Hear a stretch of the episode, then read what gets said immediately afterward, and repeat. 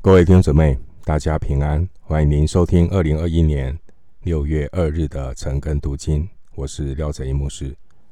今天经文参考的内容是诗篇第二篇一到十二节。诗篇第二篇一到十二节，一到十二节是一个弥赛亚的诗篇，谈到上帝的儿子必要作王。首先，我们来看。第二篇的第一节，外邦为什么争闹？万民为什么谋算虚妄的事？这必须来思想到古代王登基的时候可能发生的状况。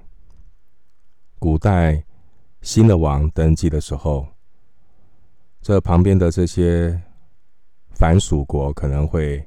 趁机背叛。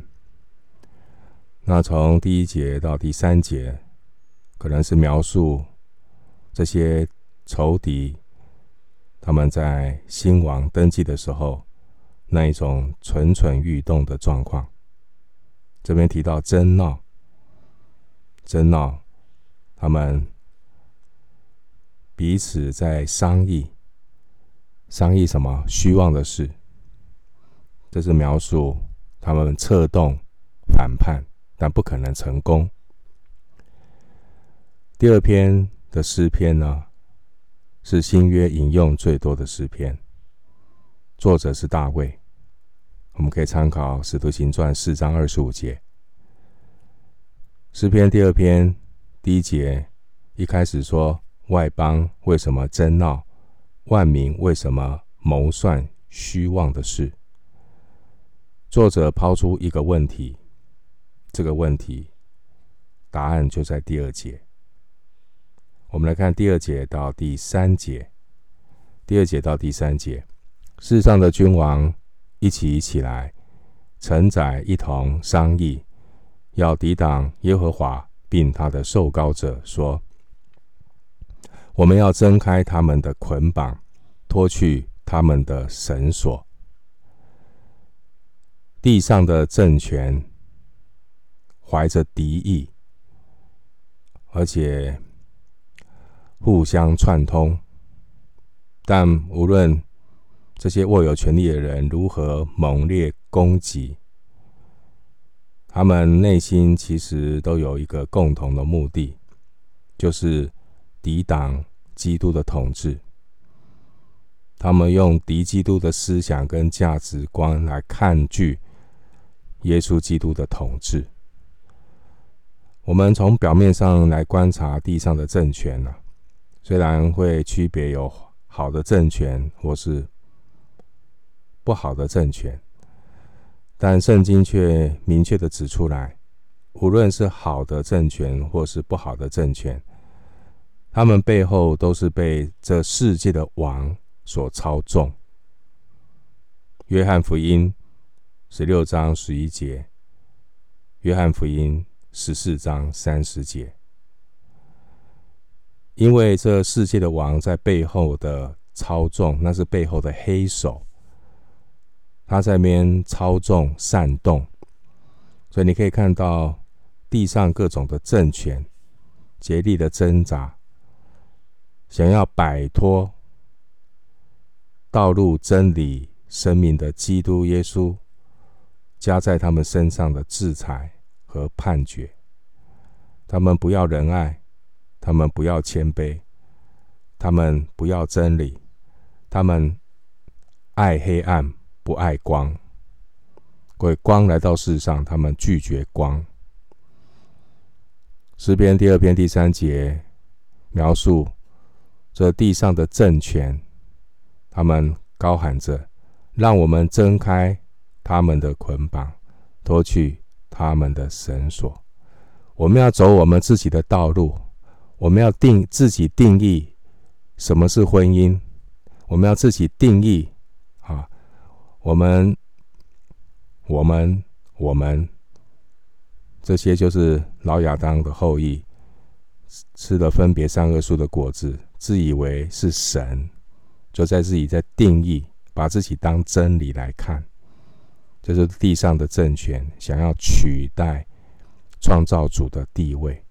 那这种的背叛、同谋背叛的始祖了，就是撒旦嘛，不守本分啊，越俎代庖，想要取代创造主的位置。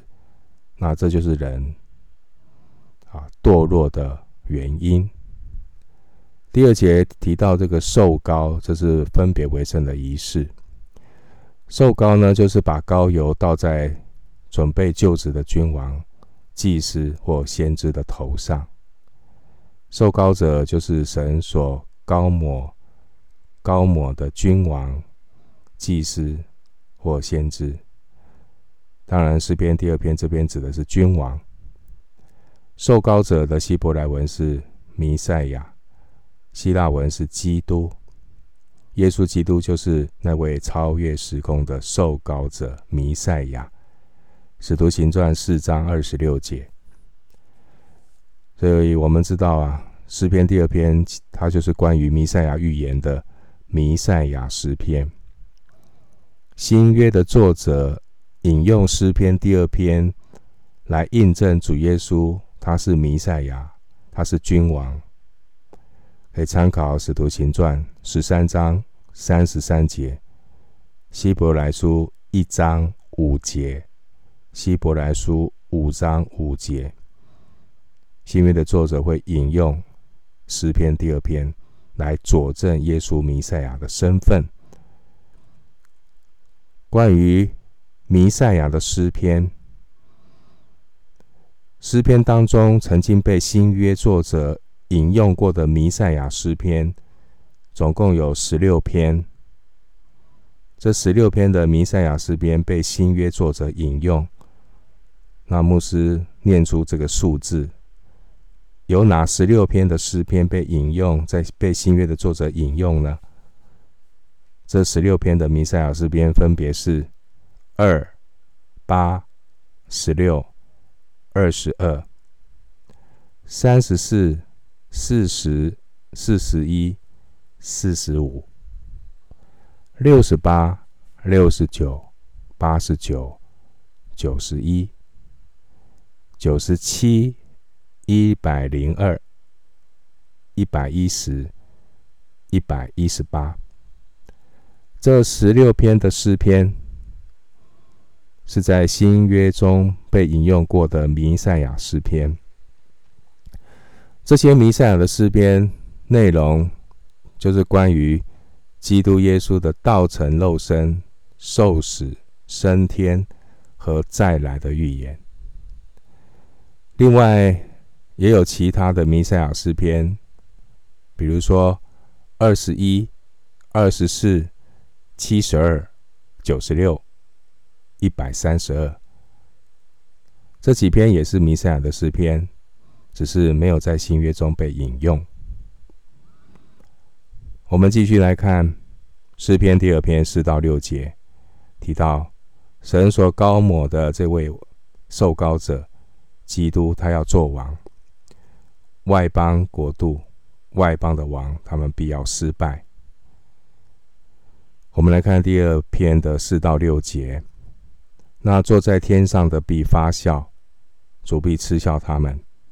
那时，他要在怒中责备他们，在烈怒中惊吓他们，说：“我已经立我的君在喜安，我的圣山上了。”上帝向恶人发笑，就是要证明上帝有权柄刑罚一切作恶的人。神不会坐视不管。而恶人以为他可以长久的兴旺，所以他们目中无人，目中无神。那历史上有很多这样的例子，证明了、人的欲望，神阻挡骄傲的人。当年我们看到尼布甲尼撒王，他攻击南国。把南国后来给灭掉了，也将圣殿许多的器皿掳到巴比伦。然而，这是神的允许，这是神对上帝子民的管教。然而，你知道啊，有些时候这些地上的王得寸进尺，搞不清楚状况，以为是凭着他的能力做的这一切。啊，他们不过是神手中的工具。巴比伦就是这样子，他们呢，行恶过分。传道书有讲，行恶过分，得寸进尺啊，太过骄傲。其实，神是鉴察一切的神，人在做的事情，人的所存的动机，上帝都看得一清二楚。上帝看清楚了巴比伦的骄傲，所以到的时候啊，上帝就叫那一位末代巴比伦王伯沙撒。就看见墙上有手出现，超自然现象。这手在墙上写字，这让这个伯沙撒王惊惶失措，啊，当夜他就没了命。这就在说明藐视上帝的结果。今天有很多人说没有神，啊，心中没有神，目中无人。眼睛长在头上，就任意妄为，握有权力，没有上帝，绝对腐败。所以呢，得意一时啊，岂不知啊，人间再长一世纪，在神的眼中看来，短得不得了。啊，所以人间的一百年。两百年都很短，大家一定要好好的把握你剩下不多的时间，敬畏上帝，好好充实你生命的内容，不要让你的生命一天过一天，只是在等疫情过去，等完之后也老了，等完之后呢，什么也没有，一场虚空。人呢，一定要敬畏上帝，怎么敬畏上帝？你要认识上帝，你才知道怎么样叫做敬畏上帝。所以今天很多人不认识上帝，任意妄为，啊，他们不知道天上的上帝啊，他有大能大力，不是不报，时候未到。上帝给人宽容，人呢不知天高地厚，把上帝宽容的方便当随便，轻看轻视。上帝必要刑罚，上帝只是宽容，不是不报，时候未到。神是至高无上的神，神是超越地上的诸王，他是万王之王，万总统之总统。谁能够抵挡耶和华神呢？所以诗篇第二篇，作者他用拟人法来描述、描写上帝。嗤笑这一批愚妄的人，不知天高地厚的人，被造的人不知天高地厚，想要抵挡万有的主宰，这种的居心图谋十分的可笑，就好比螳螂挡车，自不量力。耶和华神因着这些仇敌的愚蠢。发笑，讥笑他们，因为他们的计谋不会成功，并且神会显出他的愤怒。上帝要人知道，他是掌管宇宙的主，他掌管人类历史的发展。神有易怒，但神也有宽容。神的宽容是领我们悔改，将来才能够逃避上帝的愤怒。神是烈火，你要赶快趁着现在还有机会，赶紧回转，不要平白让你的日子过去，千金难买早知道。我们继续来看诗篇第二篇第七节到第九节，这段内容是谈到上帝的受膏者，他的政权。我们看第二篇第七节。受膏者说：“我要传圣旨。耶和华曾对我说：“你是我的儿子，我今日生你。”传圣旨，意思是宣布法规律例。当然，某种程度这也是象征一种立约。第七节说：“你是我的儿子。”这是指上帝接纳大卫和大卫的子孙成为神的儿子，有权利继承神的产业。参考。撒母耳记下七章十四节，诗篇八十九篇的二十六节。当年主耶稣，他尽诸般的意，在约旦河受施洗约翰的洗。当年主耶稣登山变相的时候，父神也是用这样的话来肯定耶稣基督。他就是弥赛亚，在马太福音三章十七节，在马太福音十七章五节，天上的神在耶稣受洗登上变相之后说：“这是我的爱子，我所喜悦的。”回到今天的经文，诗篇第二篇第七节提到说：“你是我的儿子，我今日。”生你，这今日指的是王登基的日子。我今日生你。古代犹太人在收养孩子作为产业的继承人，他会在本地的长老面前按手在这个孩子的身身上，对他说：“你是我的儿子，我今日生你。”我今日生你，就是要确定一个合法父子继承的关系。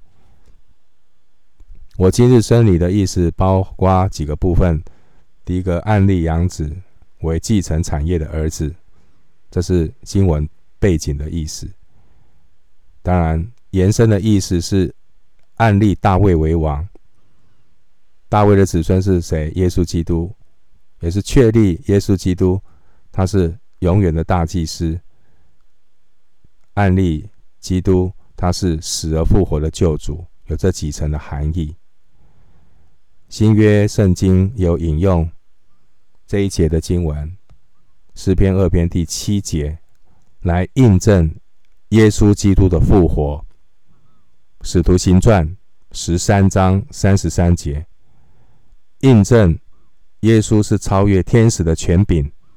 希伯来书一章五到六节，用第七节来印证耶稣是大祭司的职分。希伯来书五章五节，诗篇第二篇七到九节是圣旨的宣告。上帝立基督为王的权威，基督要建立他的国度，统治这个世界。他是掌管世界的基督耶稣，各方各族各国万民都要服在基督的权下。他的国度建立，我要成就上帝的旨意，如同主教导门徒的祷告：愿人都尊你的名为圣，愿你的国降临，愿你的旨意行在地上，如同行在天上。神国度的建立，就是要成就神的旨意。回到诗篇二篇八节，你求我，我就将列国赐你为基业，将地级赐你为田产。这里提到列国，这里提到地级。表面上来看，现在的列国地级，各地各方，似乎是人在掌权。而人和世界都握在撒旦的手下。撒旦是世界的王。约翰福音十二章三十一节。虽然表面看来好像是世界的王在统治，但实际地和其上一切所有的都属耶和华。只有上帝的儿子才有最才有权柄，才有合法的统治权、继承权。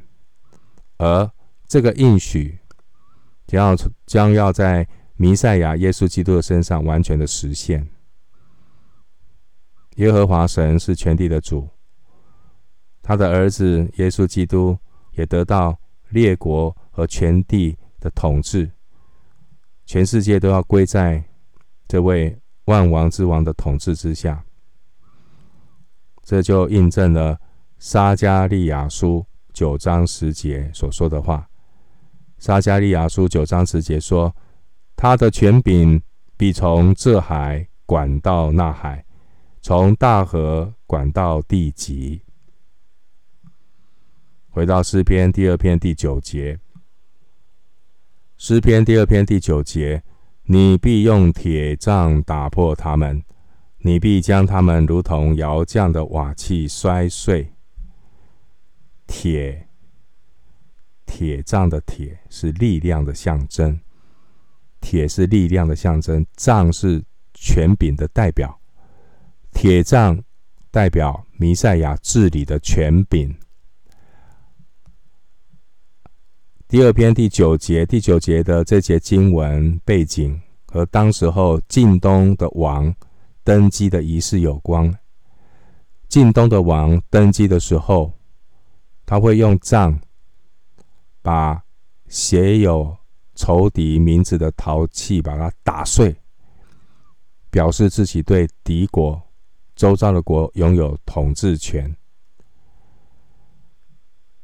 第二篇第九节这节经文，启示录有三次引用过。启示录引用这节经文第九节，宣告弥赛亚的仇敌将完全的被征服。可以参考启示录第二章二十七节，十二章。五节，十九章十五节，我们从经文里面可以有一些反思：人不要执迷不悟，一再的抵挡恩典的主。记得，耶稣在恩典时期，他是柔和谦卑的主耶稣，他要施恩怜悯我们，凡劳苦担重担的人，可以到他面前。然而，不要忘记，他是充满怜悯、慈悲、恩典的神，但也不要忘记，他也是公义的神，他也是要再来审判全地的主。不错，耶稣是好牧人，他的杖、他的竿都安慰我们，但不要忘记，他也是什么审判者。有一天，当审判的日子来到，安慰的杖也要成为刑罚的铁杖。因此，在恩典的时候，现今是恩典的时候，我们要把握机会，回转归向神，寻求神，如同以赛亚书五十五章六到七节所说的话。以赛亚书五十五章六到七节：当趁耶和华可寻找的时候寻找他，相近的时候求告他。恶人当离弃自己的道路，不义的人当除掉自己的意念，归向耶和华，耶和华就必怜恤他。当归向我们的神，因为神必广行赦免。耶稣也说：当趁有光的时候寻找他，否则黑夜的来到，你就来不及了。当趁挪亚呼吁洪水要来之前。赶快悔改！洪水一来的时候，你用力的敲那个门没有用，门是神自己关上的。所以，当恩典的门还打开的时候，当趁耶和华可寻找的时候，寻找他。所以弟兄姊妹，这些的疫情、末世的苦难，就在提醒耶稣再来的脚步近了。千万不要再让你的生命这样平白的。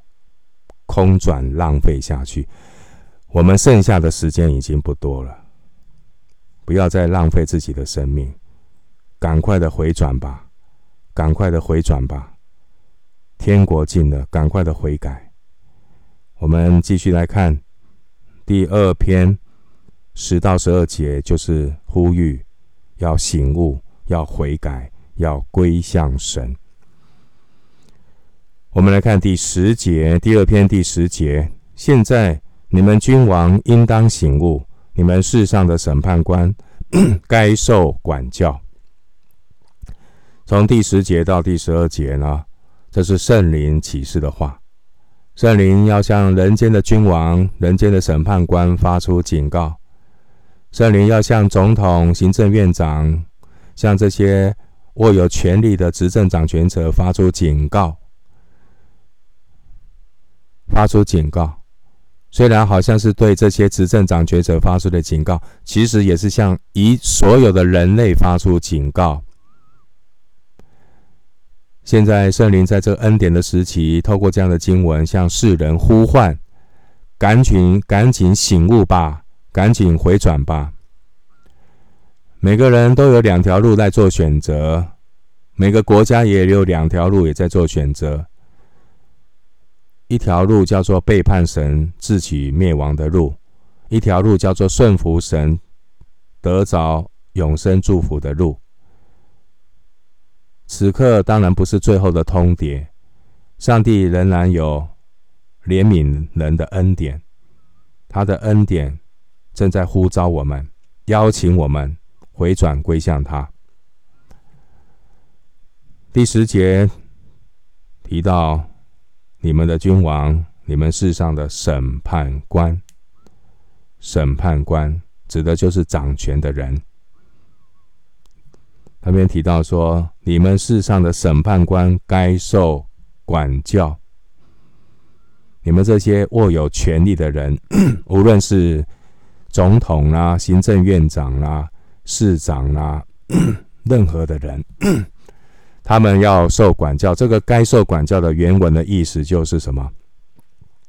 被纠正、被告诫，就是要接受劝诫。很可惜，执政掌权者被自己的权力欲望蒙住了心，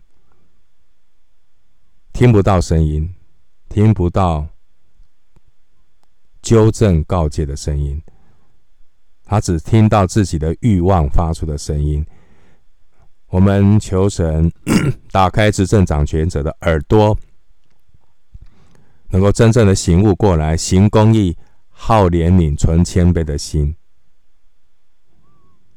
耶和华神要向列国发出警告，要赶紧的投靠耶和华，才能够避免灭亡。敬畏神呢，是一切智慧的开端。回到经文第二篇十一节，当存畏惧侍奉耶和华，又当存战兢而快乐。我们今天呢，要向神存敬畏的心。我们今天存敬畏上帝的心，远离罪恶，审判的时候就不会害怕。我们今天在神面前存战兢恐惧的心，我们就能够得着从神来的快乐。这种快乐不是最终之乐，那种短暂却后患无穷的快乐。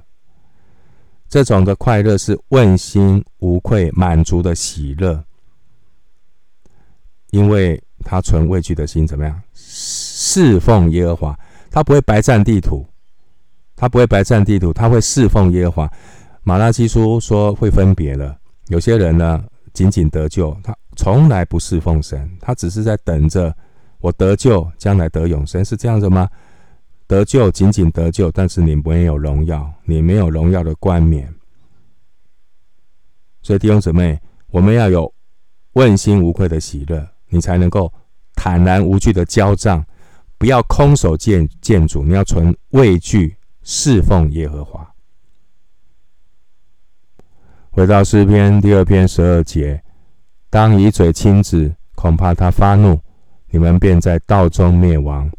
因为他的怒气快要发作，凡投靠他的都是有福的。